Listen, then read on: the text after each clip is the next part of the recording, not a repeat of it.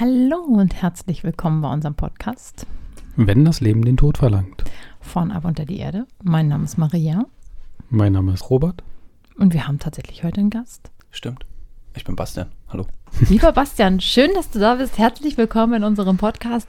Was machst du? Erklär's doch mal. Für alle, die da draußen sitzen und jetzt quasi, die, die brennen schon. Das ist schon, das ist schon richtig. Ja, meint. Spannungsbogen. ähm, ich mache Trauerarbeit auf eine besondere Art und Weise. Das heißt, ich Also, ermögliche. ganz, ganz, ganz kurz, da muss ich jetzt gleich mal reingrätschen. Was bedeutet denn Trauerarbeit? Also, das ist ja, ich will jetzt mal, jetzt mal Das ein- das schon mal ein Wort. Frage. Genau, das ist schon mal ein Wort.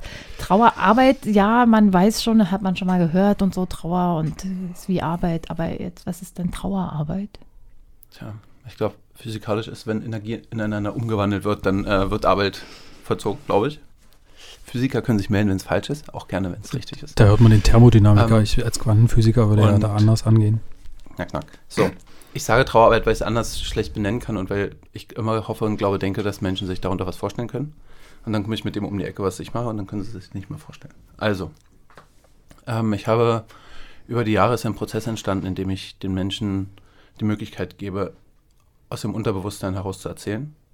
Ich forme das in ein Gedicht um und gebe das dann zurück. Das heißt, all das, was die Menschen in sich haben, emotional, kann man quasi spiegeln und dann für einen Prozess aufbereiten, der dann für die weitere, für den weiteren Trauerprozess interessant ist. Das in Ultrakurzform. Bevor du das nochmal länger ausführst, ich bin übrigens beeindruckt, dass es jetzt so kurz ging, aber es ist immer noch sehr kryptisch. Äh, wo kommst du denn, also wie kommst du dazu? Wo kommst du eigentlich her? Hast du das gelernt Geboren bei der IHK? 1984. nein, keine IHK-Ausbildung. Nein, nein, nein, nein, nein. Das war Also ich habe 1996. tatsächlich ähm, erfolgreich ein Geografiestudium abgebrochen. Bin dann zur Polizei gegangen, wo ich immer noch 20 Stunden die Woche bin, bei der Kriminalpolizei aktuell. Und habe schon in der Schulzeit angefangen, kreativ irgendwelche Musiksachen umzuschreiben, Texte umzuschreiben. Meine Tutorin war begeistert, wenn ich zu spät kam, weil ich so schöne Entschuldigungen geschrieben habe. Was super war. Wenn, wenn ich zu spät kam, hat sie gelächelt, bei allen anderen nicht. Und es hat mir natürlich auch Freude gemacht, das dann so zu formulieren. Und dabei ist es geblieben. Und vor Jahren habe ich angefangen, das ähm, aufzuschreiben, was quasi in mir schlummert, alle Gedanken herauszuschreiben und sie damit für mich auch sichtbar zu machen. Was spannend ist tatsächlich, weil ich es dann oft erst gesehen habe. Und das ist auch das, was jetzt in dem ähm, in dieser Arbeit auch Gegenstand ist. Ich kann es quasi für andere Menschen machen, das herausschreiben, was in ihnen schlummert und was sie einfach nicht sehen und aussprechen können, weil sie da keinen Zugriff drauf haben. Das heißt, neu einmal ausholen, wie der Prozess abläuft. Mhm. Also ich, also das ist das eine, also du hast es bei dir gemacht, aber nicht aus einem aktuellen Trauersterbefall, Ja. sondern Ich erinnere mich an die Frage. genau, wir waren, ich glaube vor zweieinhalb Jahren sind wir gestartet, waren wir gut oder waren wir knapp anderthalb Jahre mit unseren drei Kindern unterwegs, meine Frau und ich. Und waren unter anderem auf einem Gemeinschaftshof bei Hamburg für zwei Monate und haben dort eine andere Familie kennengelernt, eine Reisefamilie. Und die waren gerade vorher anderthalb Jahre in Norwegen und sind dort angekommen. Und auf dieser Reise hat die Ricarda, ähm, Familienoberhauptgeheimnis und äh, Mama von den drei Kids, ähm, ihren Bruder verloren. Das heißt, äh, nicht weil sie unachtsam ist, sondern weil er verstorben ist in der Zeit in Deutschland. Und sie hatte eine super, super enge Verbindung mit ihm. Und hat irgendwann einfach den Anruf bekommen, äh, du, dein Bruder ist tot, war wahrscheinlich nicht O-Ton und er wurde tot in seiner Wohnung aufgefunden. Er hat einen für die Familie schwierigen und anstrengenden Lebensweg und hat sich gerade, naja, der Gesellschaft angenähert, würden einige sagen. Ähm, aber er hat irgendwie angefangen, einen Weg zu finden, der für andere auch akzeptabel war und hatte gerade zwei Wochen eine Wohnung und wurde dann halt tot in seiner Wohnung aufgefunden. Und sie hatte einfach das Problem, dass sie sich vor der Reise nicht von ihm verabschiedet hat. Das hat während der Reise an ihr genagt, dass sie es nicht geschafft haben, sich nochmal zu treffen. Und dann war Verabschieden halt gar nicht mehr drin, weil dann war er halt tot. Und ähm, darüber, wir haben einfach oft drüber gesprochen und ich hatte das Thema Trauer zu der Zeit gar nicht auf dem Schirm. Also ich habe was für Hochzeiten geschrieben und fand Trauer immer so traurig und habe gedacht, ach, damit will ich eigentlich nichts zu tun haben, weil ich habe keine Lust, mich irgendwie immer mit Trauer und dem Leid anderer Menschen auseinanderzusetzen. Das zieht mich nur runter. Ich gesagt, brauche ich nicht. Und wir hatten das Gespräch öfter und dann sind wir von Hamburg los und sind dann für ein Jahr nach Schweden von dort aus. Und haben wir nochmal telefoniert und habe ich gesagt, weißt du was, schick mir doch einfach mal eine Nachricht, äh, zu deinem Bruder, einfach was dir einfällt und ich schaue mal, was ich machen kann. Und hatte auch noch keinen Plan zu dem Zeitpunkt, was das wird. Ich hätte nichts gehäkelt, aber ich wusste noch nicht genau, was das wird. Und habe dann aus dem, was sie mir geschickt hat, das war eine Sprachnachricht, so knapp zehn Minuten, ein Gedicht geschrieben. Habe es dann eingesprochen und habe sie zurückgeschickt. Und das hat ihr einfach ermöglicht, über dieses Ich konnte mich nicht verabschieden, hinauszugehen. Drumherum zu gehen, wie auch immer. Sie hat, das war, das war natürlich ein Teil ihres Problems, ne? Und sie ist auch zum Teil deswegen nicht an die Trauer rangekommen, ist ein Glaubenssatz, was mit den Kindern unterwegs. Und da hatte sie einfach die Möglichkeit, sie hat einfach frei aus dem Moment herausgesprochen, was in ihr war, und konnte sich dann nochmal anders mit, mit ihrem Bruder und mit der Beziehung zu ihrem Bruder verbinden. Mhm.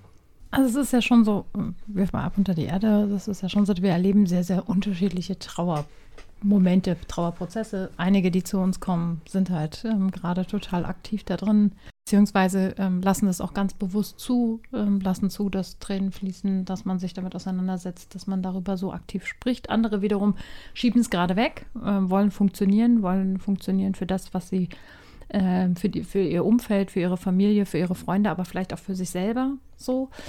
Einige empfinden ganz viel Wut, Einige empfinden tatsächlich einen großen Verlust, also richtig Verlust in dem Sinne.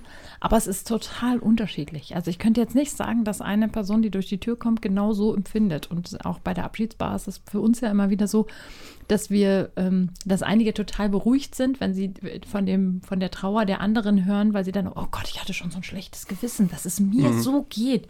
Also, weil man hat ja immer nur so eine wie soll man es dann ausdrücken? Äh, so, so, eine Filmvorstellung, so ja. muss das sein, weil es steht im Skript. Abstrakte genau. Vorstellung, keine Rede drüber, ne? Also genau. hat man von irgendwo was aufgeschnappt und bereitet das ja, man, na klar, man setzt sich dann vielleicht auch ein bisschen damit auseinander oder so, aber trotz alledem ist ja jeder Prozess so gleich und trotzdem so anders. Also, und ich glaube, gerade wir bei Ab unter die Erde ist es natürlich immer so, wir stehen immer so dazwischen, weil immer alle sagen, ja, ihr macht alles so lustig und ne, ne, ne. Und wir sagen immer so, nein, wir glauben nur, dass manche Situationen A, eine gewisse Portion Humor vertragen, damit wir sie überhaupt ertragen können. Das ist, glaube ich, das eine.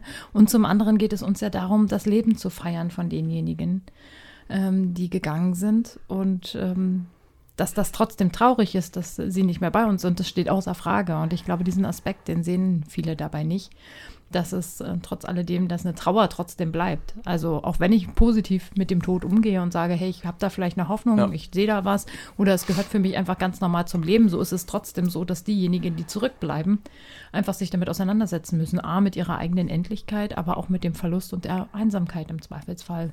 Und jetzt habe ich den T-Shirt-Spruch. Ich trauere nonkonform, aber ich trauere. Alles klar. Es gibt ein, bald ein neues T-Shirt in Ab unter die Erde Shop. Oder zu Hoodie. Zu dem, was du gesagt hast, Maria, zu Robert fällt mir gerade nichts ein. ähm, das geht vielen Leuten so. Genau, der Trauerprozess geht halt super individuell vonstatten. Und, er, und die Trauer bleibt. Jetzt sind wir vielleicht doch kurz bei dem T-Shirt von Robert. Ähm, es ist ganz spannend, was das mittlerweile bei mir auslöst. Also ich bin dadurch, dass ich das jetzt, ich glaube, zweieinhalb Jahre mache, ähm, da so sehr so feinfühlig geworden, was auch die Worte angeht. Wenn jemand sagt, ich habe die Trauer noch nicht verarbeitet, dann steckt da die Erwartung drin, dass die Trauer irgendwann vorbei ist und abgeschlossen. Und das finde ich schwierig, weil ich glaube nicht, dass das jemals passiert. Also es kann immer wieder diese Traurigkeit aufkommen einfach. Das kann sich verwässern, das kann dünner werden, das kann, das kommt wellenweise, das weiß man immer nicht, wann es um die Ecke kommt, wann man erinnert wird, in welcher Situation das ist. Ich glaube, wir können sie bearbeiten, wir können mit Trauer arbeiten, wir können uns mit ihr verbinden, wir können alle möglichen Dinge tun. Da gibt es wahrscheinlich mhm. keine Grenzen. Aber wirklich verarbeiten und einen Schlussstrich unter Trauer ziehen, hm, das scheint mir mit dem eigenen Tod gegeben zu sein. Aber ich glaube, vorher es ist ein, wir leben damit. Aber da hast du ja quasi das richtige Stichwort, weil wenn Trauer schwierig ist oder wenn das schwierig ist, ne, du findest ja das Verarbeiten schwierig oder das Abschließen. So, war ja schwierig, weil es für die Leute einfach schwierig ist. Ähm, und weil ich glaube, vielen tatsächlich einen Weg fehlt oder eine im Kopf die Möglichkeit, eben nonkonform zu trauern und zu sagen, das ist jetzt mein Weg, den musst du ja erstmal finden für dich selber. Ja. Äh, dann musst du dich gegen vielleicht die ein oder andere soziale Norm wehren. Und dann musst du ja, um das bearbeiten zu können, weil das ist ja Arbeit, brauchst du ja eine Entlastung im Zweifelsfall an einer anderen Seite, die ja nicht geschaffen wird, wenn du zum Beispiel, also Thema Sonderurlaub, kannst du halt knicken oder wann musst du funktionieren, wie willst du weiterarbeiten, etc. Das heißt, da sind die Gegeben einfach nicht, Gegebenheiten einfach nicht so, dass du sagen kannst, ich kann das System sofort entlasten, um diese Arbeit zusätzlich zu leisten, die das ja erfordert. Und deswegen wollen sie es wahrscheinlich hinter sich bringen, weil es in dem Moment schwierig ist und die Genau. Möglichkeit fehlt. Ja, deswegen dürfen wir uns dafür Zeit lassen. Es gibt, so wie Maria das gesagt hat, ne, das ist, es dauert, man hat am Anfang andere Sachen zu tun und jeder hat da entweder am Anfang eine gewisse Aktivität, was schon den Verarbeitungs-, Bearbeitungsprozess angeht, oder funktioniert erstmal für sich, für alle Umliegenden, für den, für den ja auch irgendwie ähm, geforderten rechtlichen Rahmen, dieses Ja. bestatten müssen etc. Also wir haben ja das am Anfang, ne? hat man sich vorher nicht damit auseinandergesetzt. So, und Oder, dann oder wie du sagtest, eben für die Kids. Auch. Oder sich dann einfügen halt in die drei, in, die drei Angebote, die ein Bestatter hat. Hm. So. Und ihr zum Beispiel könnt ihr dann aufzeigen, okay, man kann, eigentlich ist man super frei in all dem, was man da tut. Hm. Und muss halt nicht das geringere Übel, Übel wählen, sondern versuchen, es wirklich so zu machen, wie man es gerne hätte. Aber auch die Freiheit muss man erstmal haben in dem Moment. Deswegen ist es ja günstig, sich vorher damit auseinanderzusetzen. Anderes Mhm. Thema vielleicht, aber Genau. Also ich stelle tatsächlich ähm, total fest, dass es, ähm, also eigentlich ist, man, man kann ja fast gar nicht aufhören, über dieses Thema zu sprechen, weil es so unterschiedliche Facetten hat. Also der eine, der wird vielleicht dir zuhören und wird sagen, hä, wovon redet ihr so? mach doch mal einen Podcast dazu. Genau. Ja, also der eine, der eine wird tatsächlich vielleicht sagen, ich weiß, also ich komm, da komme ich überhaupt nicht ran, weil ich das nicht verstehe, so, weil ich vielleicht das einfach auch ganz anders erlebt habe, so für mich, weil für denjenigen war es vielleicht eine, eine, eine Situation, die nicht so prägend war und nicht so viel Einfluss auf sein Leben hatte oder ihr Leben. Ähm, und die andere Person wird sagen, ich kann es total nachvollziehen. Ich habe einfach vor zehn Jahren jemanden verloren, vor vier Jahren jemanden verloren, vor 20 Jahren jemanden verloren und ich vermisse ihn bis heute. Und bis heute bin ich traurig, wenn ich darüber nachdenke, dass die Person nicht mehr bei mir ist. Und ich glaube, weil es so unterschiedlich ist, wie es wahrgenommen wird, ist es, glaube ich, auch so schwierig. Und ähm, wir haben das, stellen das immer wieder fest bei uns, wenn die Leute kommen zu uns, ähm, entweder weil sie jemanden verloren haben oder aber weil sie tatsächlich auch zur Abschiedsbar kommen ja, und das erste Mal dann auch auf uns überhaupt als Team treffen, weil sie vielleicht gar nicht bei uns den Abschied gemacht haben, sondern einfach so zur Abschiedsbar kommen, dass ähm, sie immer wieder das Problem haben, dass sie gar nicht genau wissen, was sie eigentlich wollen auch. Also, dass man eigentlich in dieser Trauer gar nicht weiß, was man will. Die einen wollen funktionieren und wollen auch möglichst, dass ihr Umfeld sie in Ruhe lässt. Und äh, sie setzen das Lächeln auf, damit sie gar nicht angesprochen werden. So, andere wiederum sagen, ich lächle, weil ich habe das Gefühl, dass alle anderen es sonst verunsichert. Aber eigentlich wäre es total schön, wenn mir jemand sagen würde, ähm, ist mein herzliches Beileid. Andere wiederum, herzliches Beileid, es tut mir leid. Wie geht's dir heute? Was kann ich für dich tun? Also das ist jetzt sind so diese Mhm. Aspekte. Herzliches Beileid ist jetzt überhaupt nicht das Wort, was ich normalerweise verwende. Was für eine Scheiße. Genau, das, das sage ich häufig, das gebe ich ehrlich zu, weil ich es äh, tatsächlich auch jedes Mal so empfinde, wenn ich es ausspreche, weil ich ähm, einfach, äh, ja, ich, für mich ist das so. Ich, Kommt äh, auch ein bisschen auf die Art des Todes an wahrscheinlich. Also wie ist derjenige verstorben? Das stimmt tatsächlich, also ja, und auch was, was, was passiert da auch mit einem so, also ich glaube, das hängt ja auch noch ein bisschen da zusammen, also ich denke, selbst wenn jemand gestorben ist, ist aber vielleicht auch das Drumherum einfach nicht die Hm. ideale Situation. Ich glaube, also das Wie meinte ich tatsächlich eher so die Umstände, die den Tod begleiten, als jetzt die Todesursache ähm, oder wie der Sterbeprozess an sich war, sondern eher wie die Gegebenheiten sind. Also das ist also in Kliniken oder äh, in Pflegeheimen tatsächlich oder bei Unfällen. Das sind einfach so ein Bastian, wie ist denn das bei dir? Also ich habe jetzt so irgendwie festgestellt bei den Leuten, die, die so um mich herum sind, die sich bei uns melden, dass es so, naja, häufig so drei Formen gibt, äh, wenn Leute noch nicht ran wollen an ihre Trauer. Einmal ist es Wut, wenn sie wirklich noch richtig Wut gegenüber der Person empfinden. Mhm. Einmal, wenn sie ähm, ein schlechtes Gewissen haben der Person gegenüber. Ja. Ein schlechtes Gewissen und dann aber auch noch im nächsten Moment eigentlich auch vielleicht Wut zulassen lassen müssten.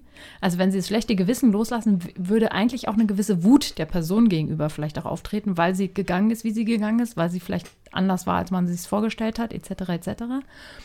Oder aber der Moment, wo man wirklich einfach sagt, ich habe solche Angst, traurig zu sein, weil ich solche Angst habe, die Kontrolle zu verlieren und nicht wieder zurückzufinden ins Leben.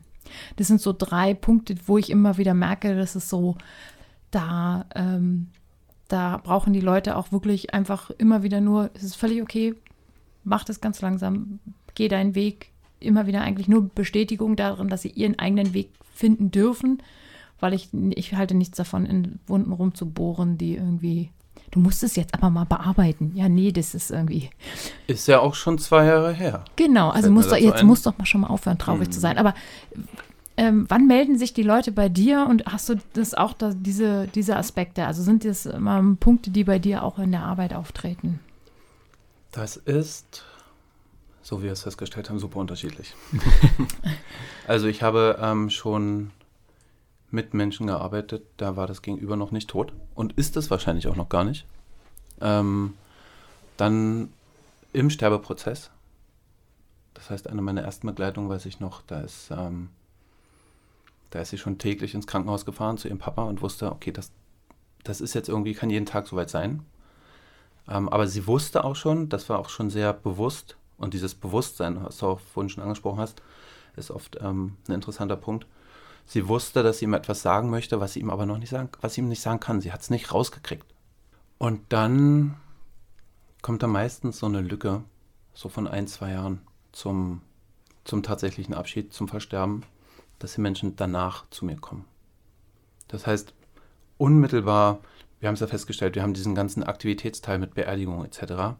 In diesem Bereich ist sich dann aktiv dann noch auf diesen Prozess und das eigene Gefühl, da ist meistens gar kein Platz für. Das heißt, das kommt dann.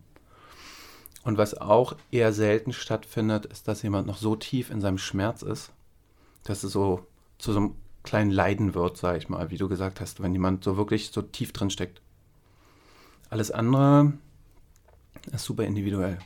Was die Wut angeht, nicht nur auf den anderen, auch auf sich oder auf das Umfeld zum Beispiel, gibt es auch in den verschiedensten Konstellationen. Ich spreche meistens von ihr, weil ich habe bisher erst einmal mit einem Mann gearbeitet. Deswegen nicht wundern, es ist nicht die eine Kundin, sondern es ist sehr diffus. Ähm, mit einer Frau habe ich gearbeitet, die hat ihren Lebenspartner gefunden. Sie war vorher schon mal verheiratet, sagt aber, sie hat ihren Seelenpartner gefunden und er ist dann nach fünf Jahren gestorben. So. Und ihr Problem war einmal, sie hat ihn gefunden, jetzt ist er, jetzt stirbt er einfach nach fünf Jahren. Aber vor allem die Familie von ihm, das war so gepatchworked alles, hat sie nicht richtig anerkannt. Sie hat, naja, die sind ja erst fünf Jahre zusammen. Also sie die haben einfach diese enorm enge und innige Verbindung nicht gesehen. Das heißt, da war so ein bisschen Wut und Trauer und Verzweiflung. Warum wird es nicht gesehen, dieses Besondere? Es ist super unterschiedlich. Gibt es so eine Vorerfahrung, die, also mal abgesehen, wenn du jetzt sagst, das ist so tatsächlich nach der Bestattung und diesem ganzen Orga-Geschehen, Auflösung von äh, Besitz etc. Wohnung. Aber gibt es da irgendwas, wo die sagen, das, das habe ich schon gemacht im Vorfeld, dass dann Menschen bei dir landen? Weil ich kann mir das jetzt nicht spontan vorstellen, dass man ins Telefon guckt und also, okay, ich habe jetzt Bock auf einen, einen Gedicht in dem Falle. Ich rufe jetzt mal den Bastian an. Ähm, Nee. Also wie finden die zu dir? Oder? Das ist super unterschiedlich. Über Podcasts, über die Website, über Instagram, das ist ähm, über Mundpropaganda. Ähm, das ist super unterschiedlich. Und es geht ja weniger um das Gedicht. Also das Gedicht Mhm. ist ja im Endeffekt ein Transportmittel oder ein Instrument, das man verwenden kann. Ne? Es transportiert die eigenen Gefühle und Gedanken, spiegelt sie wieder und ermöglicht einem damit später zu arbeiten. Das heißt einmal als Anker, als Erinnerungsraum, um dort hineinzugehen egal wo man gerade ist, man kann sich anhören, weil ich es ja einspreche, oder man kann es auf diesem festen Papier, was ich habe, ihr kennt es, kann es festhalten. Aber es geht vor allem darum, nicht an dem, an der, auf dem Friedhof, im Friedwald, wo auch immer der Leichnam beigesetzt ist, ist bei einer Seebestattung auch schwierig. Oder wenn jemand in einer anderen Stadt beigesetzt ist. Hm. Wie kann man sich der Person nah fühlen? Da gibt es verschiedenste Möglichkeiten. Das ist eine, dann in diesen, sag ich mal, Erinnerungsraum hineinzugehen und mit dem aber auch festzustellen, wie sich die eigenen Gefühle und die Trauer wandeln. Das ist nämlich, du hast vorhin angesprochen, einige sagen nach 10, 20 Jahren, ich traue immer noch, ich vermisse so sehr. Und was ich auch schon gehört habe, ich vermisse ihn noch wie am ersten Tag. Ich traure wie am ersten Tag und es ist genau, und da habe ich persönlich meist das Gefühl, dass dieser Prozess nicht achtsam beäugt wurde. Ein tolles Wort, beäugt. Dass man dort nicht hineinspürt, dann würde man sehen, wie sich die Gefühle zwischendurch ändern. Man hat gute Tage zwischendurch, Wochen, Monate, aber es gibt bestimmte Momente natürlich, und das sind auch oft die Zeiten, wo die Menschen auf mich aufmerksam werden, zu Geburtstagen, zum Todestag Weihnachten, je nachdem, was die Verbindung besonders macht und was, was ein besonderer Moment war. Okay, lieber Bastian, das habe ich jetzt so ein bisschen verstanden. Ich musste irgendwie rankommen. Aber jetzt, also ich kenne mich jetzt so als Person und ich bin jetzt auf jeden Fall jemand, der sagst du jetzt äh, so und jetzt äh, und dann frage ich mich, was soll ich tun? Also wie, wie komme ich also an irgendetwas heran, von dem du mir sagst, dass es vielleicht gut wäre für mich? Also das ist irgendwie für mich, ich habe den Prozess jetzt noch nicht ganz. Hilf mir. Na gut. ähm, das ist gut, wäre es ja relativ. Aber es geht darum, also ich leite es an von Anfang an. Ähm, wir haben ein Startgespräch und in dem Startgespräch erläutere ich ganz explizit den ganzen Prozess.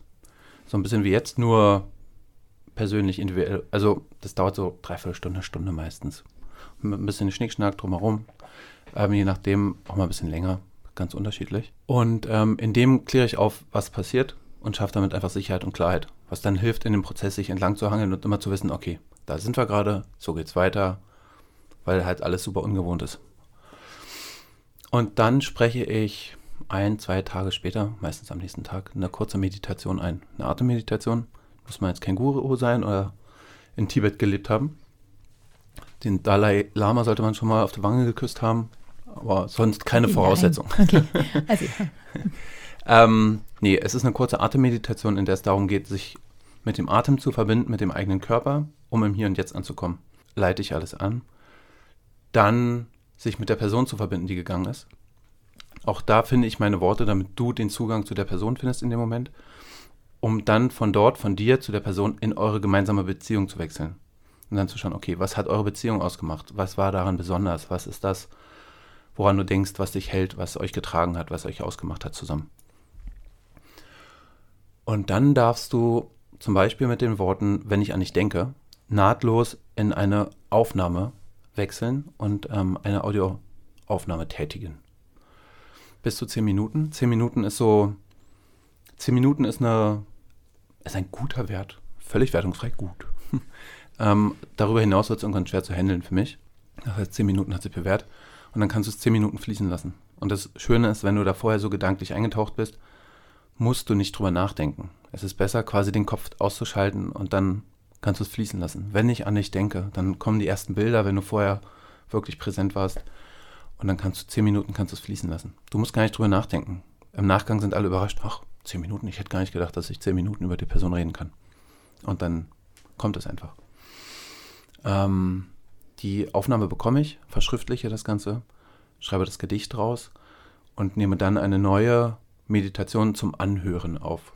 Das heißt, da geht es dann nicht darum, sich mit der Person und dir zu verbinden, sondern sich mit dir im Moment zu verbinden, um einfach da und präsent zu sein und dann mit dem Moment des Einsprechens, um diesen Bogen zu schlagen und dann diese Energie aufzunehmen und dann dort quasi, auch wenn es zwei Wochen sind vielleicht dazwischen, in Anführungsstrichelchen nahtlos weiterzumachen und dir das anzuhören, was du losgeschickt hast. Genau. Also wenn ich das jetzt höre, nur mal so für mich zur Vorstellung, sollte ich mir da frei nehmen in der Zeit? Also brauche ich da frei? Nein. Ist man da, ist man dann, dann völlig out of order? Oder? Nein. Oder ist es äh, irgendwie etwas, was, was man tatsächlich auch einfach tun kann, wenn man denkt, so nach einem Jahr, ich brauche jetzt oder will gerne nochmal irgendwas machen oder so? Ja, also es ist kein Klinikaufenthalt nötig. Nee, ich sage immer, es ist leicht und nicht klinisch. Und ich habe keine Therapeutenausbildung, sondern ich komme aus dem Schreiben und ich habe auch durch die Polizei und durch andere Sachen habe ich einfach viel mit Menschen zu tun und kann viel, sehr viel hören, zwischen den Zeilen hören, kann sehr viel Gefühl raushören. Und ähm, es geht ja nicht darum zu therapieren, Medikamente zu verteilen oder dass jemand in der Zeit ruhig da sitzt und darauf wartet, was kommt. Nein, das ist eine Begleitung nebenher, sage ich mal, auch wenn es ein, ein, spannender Teil ist. Aber du brauchst für den, As also wenn die Meditation sechs bis sieben Minuten dauert, ich einspreche, du die danach zehn Minuten hast zum Einsprechen, kannst du mit dem Setting drumherum zur Ruhe finden. Du brauchst eine Stunde maximal quasi zum Einsprechen und später kommt es zurück. Und da passiert auch beim Einsprechen interessanterweise noch gar nicht so viel, dass sich das in dem Zwischenzeitraum so beschäftigt, indem ich ähm, indem ich das umschreibe. Denn der, der interessante Teil passiert dann, wenn man sich angehört hat. Weil erst dann sehen die meisten sich. Das heißt, man gibt die Worte los und sie sind erstmal raus und weg. Aber sie greifbar sind diese Sachen immer noch nicht. Und das passiert am Anschluss. Aber auch dann braucht man nicht, nicht frei dafür. Ich achte schon darauf und sage schon, sorge dafür, dass es der passende Zeitpunkt für dich ist. Wenn du ein Morgenmensch bist, ein Abendmensch, je nachdem, jeder hat seine, seine Zeiten, wo er wirklich Freiräume hat und wo er entspannt ist. Du nicht, du hast Zeiten, in denen du weniger angespannt bist. ähm, aber wenn du dir so einen Zeitpunkt aussuchst und einen Ort und den Raum schaffst, den passenden dafür, dann reicht es, in diesem Moment da zu sein. Und du kannst halt es immer wieder später nutzen, um in diesen Ort, in diesen Erinnerungsraum reinzugehen. Dir dann dafür aber auch aktiv Zeit nehmen. Also das ist dann wiederum nichts. Es ist so ein bisschen ja so ein Transportmittel und ein Werkzeug, dieses Gedicht später auch, als eigener Erinnerungsraum und zu sehen als Anker, wie sich die eigene Trauer über die Zeit wandelt. Das leite ich dann auch später noch an im, im Abschlussgespräch. Ähm, damit kann man wirklich umgehen und das aktiv also wirklich achtsam damit umgehen. Das ist nicht so, ach ja, ich habe das jetzt und warum tut sich nichts von selbst? Also es ist ein schöner Impuls und man kann dann weiter, darf man sich gerne mit sich beschäftigen und mit dem, mit dem eigenen Gefühl. Gibt es Menschen, die länger brauchen als oder länger nutzen als zehn Minuten? Ja. Und was machst du damit? Es ist tatsächlich ähm, schwierig. Es ist schwierig. Mir wurden schon mal 17 Minuten ähm, überreicht und die Dame hat es nochmal neu eingesprochen. Mhm. Es hat mehrere Aspekte. Erstmal ist es wirklich super viel mehr Arbeit für mich. Ich versuche den ganzen Prozess ja in, mit dem Erstgespräch, mit, dem, mit der Meditation einsprechen, umschreiben, Meditation anhören, Schlussgespräch mhm. in zweieinhalb Wochen zu packen. In zweieinhalb Wochen, damit man einfach aus diesem Flow nicht rauskommt. Damit man nicht nach drei Monaten feststellt, ach ja, da war ja noch was cool, cool, cool, cool, cool. Sondern damit man einfach drin ist und ähm, so einen kompakten Impuls hat. Das wäre auch für mich schwierig zu halten, wenn es dann plötzlich 17 Minuten sind. Hm. Weil das, wie gesagt, ähm, einfach dauert. Und bei 10 Minuten entstehen so 7 bis 8 A4-Seiten. Und man hört sich das auch an. Auch sich das wieder anzuhören, da einzutauchen, dauert dann natürlich entsprechend lange. So dass ich davon Abstand nehme, das länger als 10 Minuten zu machen. In die 11. Minute geht noch, hm. aber länger nicht. Ich müsste es tatsächlich auch nachverrechnen. Aber tatsächlich, das hatte ich zweimal, dass es deutlich länger war. Ähm, war aber auch am Anfang, wo die Klarheit vielleicht noch nicht ganz so da war. Hm. Und sonst passt das um die zehn Minuten. Und das ist auch gar nicht so abgewirkt, sondern man kommt dann so irgendwie auf den Punkt. Das ist so wie so ein, als wenn so der Fluss so ein bisschen abebbt nach zehn Minuten und dann sind die Leute irgendwie so da und am Ziel. Was sagen die vorher und nachher? Also du hast ja ein Anfangsgespräch und ein Endgespräch hast du vielleicht irgendwie so ein paar Sachen, wie sich das gewandelt hat, was das mit den Menschen gemacht hat, äh, die du begleitest? Also im Endgespräch, Abschlussgespräch, ich habe noch kein sexy Wort, wenn jemand eins findet, bitte schreiben. ähm, ich sage immer, das ist ähm, das Ende vom Anfang, weil im Endeffekt setzt es einen Impuls, diese, dieser ganze Prozess, der einen begleiten darf. Und es zeigt auch schon, dass die meisten Menschen das noch nicht richtig einschätzen können im Abschlussgespräch, weil es sich erst dann entwickelt. Dann entsteht so dieser Bearbeitungsprozess, wo man reingeht. Viele sind überrascht. Viele sind überrascht, wie viel Liebe und Dankbarkeit da drin steckt in diesem Gedicht, in diesem Prozess. Denn es geht ja nicht darum, wie jetzt der Unfall war, ne? Oder also der Abschied, nicht dieser, dieser Verlust in dem Moment oder mhm. ein Krebs. Also keiner sagt zehn Minuten lang, Mann, der Jörg hatte so einen tollen Krebs. Und der war so, also der war schon ganz besonders, sondern es geht um das Leben, es geht um die Person, es geht um so viel. Und ich meine, Liebe und Dankbarkeit sind ja am Ende das, was dann auch zu einem Schmerz wird in einem gewissen Äquivalent. Und im Nachgang deutlich, also nicht deutlich später, aber so in der Zeit habe ich schon gehört, dass es zum ersten Mal Frieden gebracht hat. Zum Beispiel, dass es eine gewisse Ruhe schafft, hm. dass es Klarheit schafft, die Möglichkeit, sich damit auseinanderzusetzen, auch später nochmal darin einzutauchen. Es gab eine Frau, die hat, Corona-bedingt war die Beisetzung sehr spät und die konnte das ganze Gedicht auswendig zum Beispiel zur Beisetzung und hat es als ihren Beitrag gebracht zur Beisetzung. Was natürlich nicht der ursprüngliche Plan war, aber mhm. also man kann ganz unterschiedlich damit umgehen und es ist aber ein Prozess, der dann startet. Das heißt, ähm, das wandelt sich auch mit der Zeit. Aber mhm. es ist tatsächlich viel, viel Ruhe, die entsteht und dieser Blick nochmal in die Liebe und Dankbarkeit zu der Person und der Beziehung. Mhm. Du hast mir vorhin erzählt, dass es sich das auch bei dir wandelt, nämlich dass du jetzt anfängst, die mit äh, Musik zu unterlegen. Die Gedichte? Möchte das teilen? Du möchtest das nicht teilen? Das sind andere Dinge tatsächlich. Also es gibt ein Gedicht, ähm, ich habe auch Gedichte zum Thema Trauer geschrieben, aus mir heraus. Und ich habe einmal mit einer Sternmama gearbeitet. Also tatsächlich, was sich wandelt, ist, ähm, mein Blick auf den Abschied, auf die Art und Weise und das ist super cool. Das, das wollte ich gerade sagen. Du hattest am Anfang gesagt, ah, ich will mich nicht mit Trauer auseinandersetzen, sondern habe ich nachher, das zieht mich selber nur runter. Hast du das Gefühl, dass es dich heute runterzieht? Nein, heute sage ich, weil früher habe ich so auch für Hochzeiten geschrieben, ne? Heute schreibe ich, un, also ja doch eher ungern für Hochzeiten. das ist genau andersrum. Es gibt auch selten dieses, ach, wir, wir sind so verdammt glücklich, wir bräuchten jetzt dringend eine Therapie ähm, oder Unterstützung. Schreibt doch für Scheidungen. Ja, tatsächlich ähm, habe ich schon mal für jemanden geschrieben, wo es um den Abschiedsprozess von der, von der großen Liebe mit den Kindern ging. Das war ein bisschen trickreich, ähm, würde ich vielleicht auf die Art und Weise nicht nochmal tun, weil da oft noch ein ganz anderer Schmerz im Moment ist, gerade wenn Kinder beteiligt sind. Also, ähm, aber es, der ist natürlich auf vieles anwendbar, ne, dieser Art, dieser Prozess.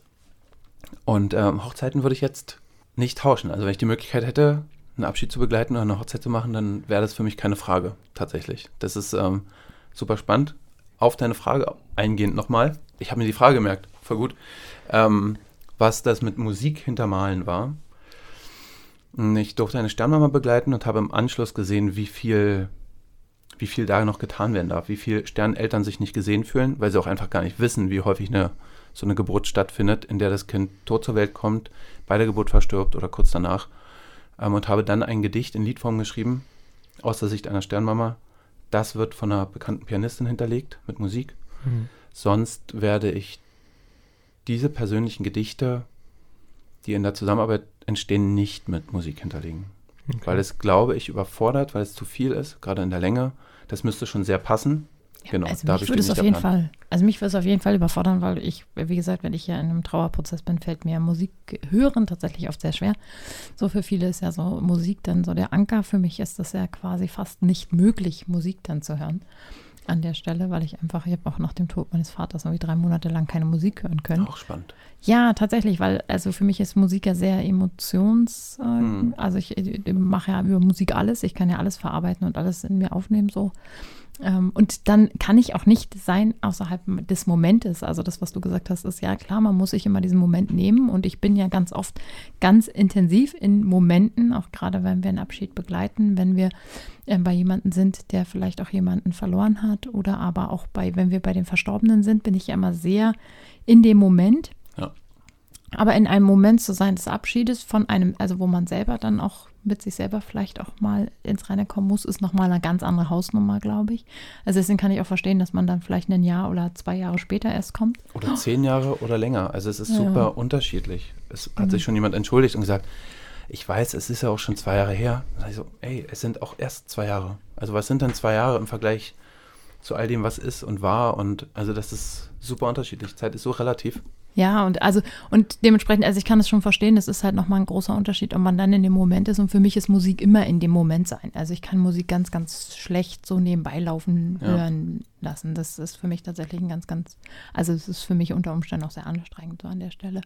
Das heißt, ganz am Ende ist es tatsächlich so, Musik verstärkt es für dich auch eher und du sagst an der Stelle, du würdest es im Zweifelsfall immer ohne Musik nehmen, weil es tatsächlich schon der Moment reicht an sich und das Eingesprochene. Genau. Und weil es super, super, super passen müsste, die Musik.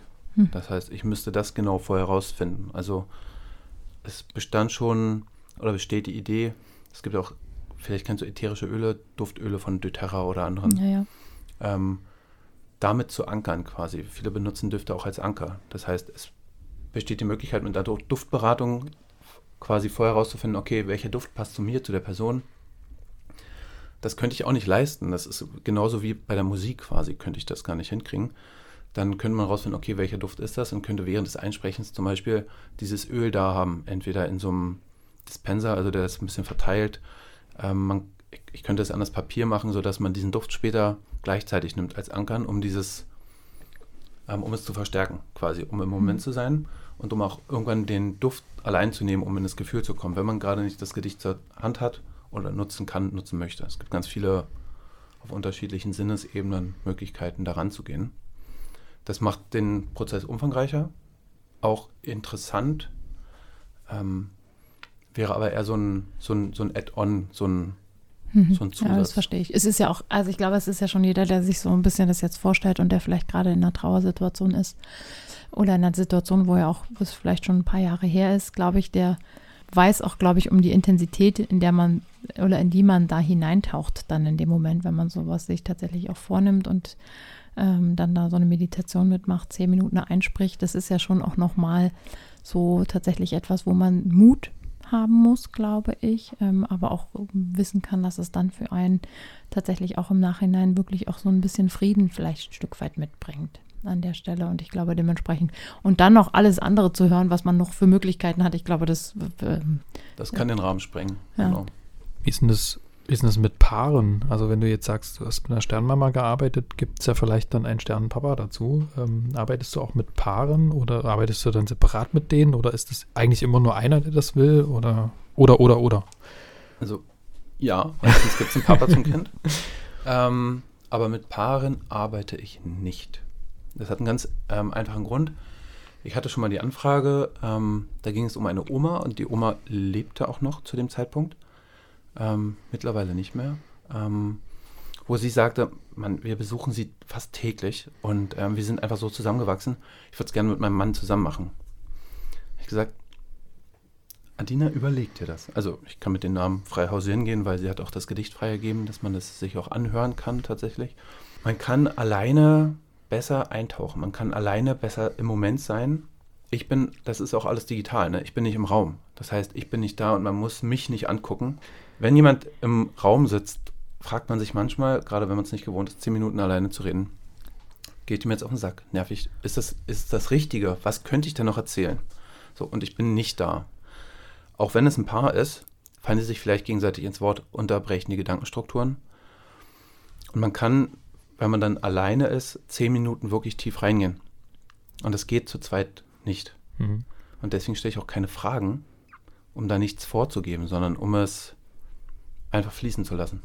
Aber du würdest, also beide gleichzeitig nicht, habe ich jetzt verstanden, aber du würdest separat mit beiden arbeiten. Also wenn die jetzt sagen, so, ich möchte das für mich und mein, mein Mann möchte das für sich haben, dann Ja, super gerne. Ist auch super spannend für beide Beteiligten tatsächlich. Weil jeder natürlich zu dieser einen Person eine ganz, ganz eigene Beziehung hat. hm. Und es entstehen super unterschiedliche Werke zur selben Person. Und wenn man sich das gegenseitig zeigt, vorspielt oder voll, sieht man auch den anderen in seinen Gefühlen und in der Trauer. Auf eine Art und Weise, die man vielleicht bis dahin noch gar nicht gesehen hat. Weil die andere Person sich selber noch nicht so sehen konnte. Also ja, das ist, ja, ist auch eine schöne Variante tatsächlich. Super spannendes Thema. Ähm, tatsächlich, finde ich so für mich selber. Ich gehe mal davon aus, dass du gleich noch ein, äh, also eine kleine Leseprobe mitgebracht hast. Hast du? Ganz zufällig, oder? kann etwas vorlesen. Guck, das habe ich doch geahnt. Also tatsächlich war es gar nicht so gedacht. Na dann, siehst du. Also so ähm, wenigstens so zwei Minuten. ich Weil, ja, beiden- anderthalb, okay, nein. Wenn ich es, also ich, ähm, nach der Meditation darf man sich das Gedicht anhören, ne? Und ich ähm, bestehe auch darauf, dass es erst gehört wird, bevor man es liest. Ich schicke es ähm, in Papierform auf einem ganz tollen, starken Papier, an dem man sich festhalten kann, wirklich. Also es ist fast Karton eigentlich. Einen Drucker zu finden, der das bedruckt, ist hardcore schwierig gewesen. ähm, genau, und ich habe es hier einmal mitgebracht, um es den beiden zu zeigen. Das ist auf so ein Graspapier und dann kann ich natürlich auch was daraus vorlesen. Klar. mit Banderole. Mit Band. Psst, Die muss dann haben. nicht die schöne Überraschung verderben. Mit mit Überraschung schön. drum. Mit Überraschung drum. Ich kann ja einfach anfangen, etwas zu lesen. Ja, lies, lies einfach doch mal und dann. Ähm, ich lese das nur, weil es freigegeben ist. Ne? Also es sind sehr, sehr persönliche Prozesse und viele sagen auch, "Hm, das möchte ich gerne bei mir behalten, das ist nur für mich, das möchte ich nicht rausgeben. Nee, wobei so viele sind es gar nicht. Und einige teilen das und sagen, ich darf es auf Instagram stellen, ich darf es für mein späteres Buch verwenden, ich darf es auch mal hier in einem Podcast vorstellen oder woanders, ähm, um anderen zu ermöglichen, diese Sicht auch einzunehmen. Das heißt, mit Liebe, Dankbarkeit und Freude über eine Person zu sprechen, die tot ist und die einem so unendlich viel bedeutet hat, das ist nicht allen gegeben. Und deswegen bin ich dankbar, dass, ähm, dass ich die Gedichte auch verwenden darf, um anderen zu zeigen, wie bestimmte Menschen darüber denken oder vor allem fühlen. Hier lese ich jetzt etwas von der lieben Jules, die ihre Stiefmama verloren hat und die einfach für sie ein super, super wichtiger Mensch war. Maren, wenn ich an dich denke, denke und fühle ich Vermissung, Liebe, Akzeptanz, Lebendigkeit und ganz, ganz, ganz viel Lebensfreude. Deine Verbindung zu den Menschen hast sie angenommen und akzeptiert. Ja, all diese tollen Bindungen spiegeln deine Lebensfreude wider. Du hast Verbundenheit geschaffen, wenn du den Raum betratst, nicht weil du etwas sagtest, nur einfach, weil du da warst. Die Lebendigkeit des Körpers ist nach und nach verschwommen. Sie wurde dir über die letzten Jahre komplett genommen. Doch deine Lebensfreude blieb, bis hin zum letzten Tag, hat dein herzhaftes Lachen noch andere zum Lachen gebracht. Und ich denke dabei an deinen letzten Geburtstag, als Papa stundenlang für dich einen Kuchen gemacht hat. Zur Kaffeerunde ins Hospiz hat er es nicht ganz geschafft, denn vorher ist mir der Kuchen auf den Boden geplatscht. Voller Entsetzen rief ich bei Papa auf dem Handy an, sagte, ich glaube, dass ich den Kuchen nicht mitbringen kann. Du hast mitgehört, denn es wurde im Lautmodus gesprochen und du bist einfach nur in ein schallendes Lachen ausgebrochen. Zum Glück konnte ich den Kuchen noch vom Boden retten. So hatten wir dann doch noch zusammen gegessen. Ich weiß noch, wie du deine ganze Geburtstagsgesellschaft mit dieser Story unterhalten hast. Hast dich noch köstlich amüsiert bis zum Ende vom Tag. Und auch so ein Moment zeigt, du warst einfach so stark. Und ähm, das ist der Beginn von dem Gedicht. In dem Fall ist sie halt, das ähm, geht später in der Zeit zurück und es ist quasi, es muss nicht chronologisch sein, ne? also es ist so, wie es gerade kommt in dem Moment. Und zeigt, dass sie sich eben an diesen besonderen Moment erinnert und dass er für sie super wichtig war, dieser Moment im Hospiz. Und das ist auch eine Art der Abschiedsreise, dass jemand palliativ betreut wird, dass jemand im Hospiz betreut wird, dass es einfach ein, ein langer Weg ist, der auch für alle Betroffenen super schwer sein kann, logischerweise, und der auch anstrengend sein kann. Und es gibt viele, die haben auch ein bisschen Dankbarkeit, wenn die Person dann geht, in sich, weil es auch einfach eine Last ist, die abfällt. Und dann kommt manchmal Schuldgefühle, dann kommen Schuldgefühle über diesen Gedanken alleine, darf mich das jetzt erleichtern, darf mich dieser Abschied und Tod erleichtern. Es ist nichts falsch, ne? es darf alles sein. Genau, diese Geschichte kam aus dem Hospiz und tatsächlich endet das Gedicht auch so, dass sie beschreibt, wie dann der Leichenwagen vom Hospiz herabfährt und sie mit ihrem Bruder draußen steht, Arm in Arm und dem hinterher schaut. Also das kam, ohne dass sie es vorbereitet hat, kam quasi dieses Hospiz eine Klammerbemerkung und sie hat es aufgefüllt mit all der Liebe und dem Leben und ihren, ähm, ihren Erfahrungen zwischendurch. Vielen Dank. Danke. Ich glaube, an der Stelle ist von unserer Seite nur noch eines zu sagen. Setzt euch ähm, gerne damit auseinander. Wir haben tatsächlich auch gerade während der Corona-Phase eine in meinen Augen sehr schlimme Phase erlebt, wo Menschen sich nicht verabschieden durften, nicht verabschieden konnten, denjenigen vielleicht auch nicht mehr sehen durften, vielleicht sogar den gesamten Sterbeprozess nicht mehr miterleben durften und konnten. Ähm, wir haben angefangen, bei äh, Ab unter die Erde tatsächlich auch ähm, Abschiedsfeiern nachzuholen, wenn, wenn die Leute das möchten, dass wir einfach sagen, wir, wir machen da, wir bereiten noch mal was vor, wir gehen ganz aktiv da noch mal auch mit euch da an die Situation ran. Ähm, wir haben tatsächlich auch, wir machen ja eh auch immer Fotos nochmal von denjenigen, wenn wir sie abholen und in den Sarg legen, weil es für uns tatsächlich auch ähm, so im Laufe der Zeit immer wieder der Moment ist, wo wir merken, die Leute wollen es denn danach. Und gerade gestern saß ich mit einer Frau zusammen, die gesagt hat, ihr Mann ist bei ihr zu Hause gestorben und dann hat sie gesagt, als sie gesagt, ich mache noch mal ein Foto von ihm im Sarg, hat sie gesagt, ach, das brauche ich nicht, auf gar keinen Fall. Und dann saß sie gestern Wochen später vor mir und meinte dann so, Maria, ich hätte das jetzt gerne. So, weil ich glaube, das ist trotz alledem so, dass es einfach hilft, so kleine Prozesse zu haben, kleine Dinge zu haben, an denen man sich in, innerhalb dieser Zeit einfach immer wieder festhalten kann, Anker hat. Da hast du total recht, das ist so. Und es ist auch tatsächlich auch ein Stück weit nahbar, anfassbar, irgendwie überhaupt etwas zu tun in der Aktivität, in dem Falle so ein bisschen zu kommen, um tatsächlich das auch anzusehen. Ich glaube, zu betrachten. Ich glaube, Trauer und Verlust kann man eigentlich, also bearbeiten, ja, das ist so ein Wort, aber ich glaube, in dem Fall ist eigentlich ganz, ganz oft eigentlich nur ansehen. Ihr lieben Leute da draußen, ganz viel Mut. Ähm, setzt euch gerne damit auseinander, habt keine Angst, dass es irgendwann zu spät sein sollte, ähm, dass ihr das Gefühl habt, es ist irgendwie komisch, wenn man nach drei, vier, fünf, zehn, 20 Jahren kommt und sagt, man möchte jetzt gerne das nochmal machen, weil es ist völlig okay. Und für alle, die sich nicht selber damit auseinandersetzen wollen, sondern uns die Aufgabe stellen wollen, sich damit auseinanderzusetzen, äh, schreibt uns gerne äh, Fragen, Wünsche, Themenvorschläge, Kritiken, whatever. Vielleicht auch eine Frage an Bastian, die wir dann auch beantworten. An podcast.abunterdieerde.de. Und ähm, wir sammeln ein bisschen, was wir schnell beantworten müssen, beantworten wir schnellstmöglich und alles andere wandert vielleicht in eine eigene Podcast-Folge. Genau. Lieber Bastian, es war wunderbar, dich hier zu haben. Vielen Dank, dass das geklappt hat. Sehr gern. genau. Und äh, ja. Bevor du gehst. Ach stimmt, eine Frage gibt es noch, Gibt's Bastian. noch ich hoffe, du hast Frage? dich vorbereitet. Blaubeermuffin. Falsch. Ach, Wer okay. ist der Interpret? ich frage doch nach dem Abschiedssong. Also hast du einen Song, der bei dir auf der Bestattung laufen soll? Das ist ja spannend. Das würde ich wahrscheinlich von Woche zu Woche unterschiedlich ähm, Das ist auch meine Antwort. beantworten. So, wir befinden uns in KW.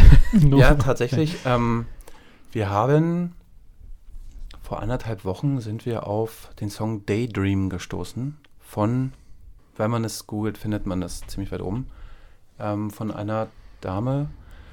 Und es geht darum, seinen Tagtraum zu leben, das heißt, das zu leben, was einen, ähm, was einen erfüllt, was einen glücklich macht und nicht dann festzustellen, oh ja, okay, jetzt sind, jetzt sind 20 Jahre vergangen und es nicht aufzuschieben. Es gibt man sagt immer, es gibt keine richtige Zeit, aber es gibt auch keine falsche Zeit. Und es ist immer die eigene Entscheidung, die Dinge zu tun, die einem gut tun. Das heißt, achtsam zu schauen, wie sind die eigenen Bedürfnisse und dann das zu tun. Und das heißt auch, hey, wenn es schwer ist, ist es vielleicht genau das Richtige. Vielen Dank. Vielen Dank.